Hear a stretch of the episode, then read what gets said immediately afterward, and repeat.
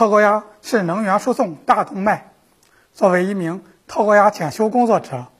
我深感责任重大，使命光荣。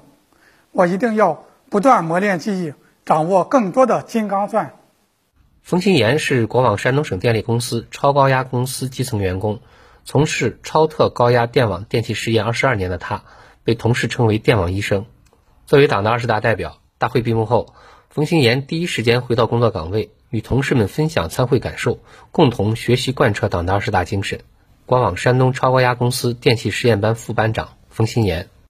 实现碳达峰。碳中和目标，能源是主战场，电力是主力军，纵横交错的大电网为新能源大规模开发、高比例并网提供重要支撑。国网山东电力充分运用微党课、宣讲团、知识竞赛等载体，确保党的二十大精神学习贯彻覆盖到每一名党员、每一名职工。国网山东超高压公司电气实验班职工王文森，作为冯新岩的同事。看到他代表我们基层电力工人参与党的二十大盛会，让我倍感骄傲。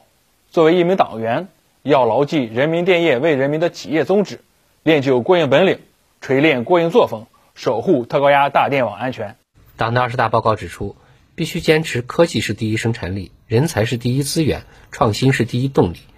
作为一线创新带头人，冯新岩将依托创新工作室，带领青年员工积极开展。技术攻关、理论培训、实操训练，积极推进特高压设备管理课题试点应用。国网山东超高压公司电气实验班副班长冯新岩：下一步，我将更加全面、系统、深入领悟党的创新理论，在本职工作中自觉运用指导实践，立足本职，攻坚克难，守护大电网安全，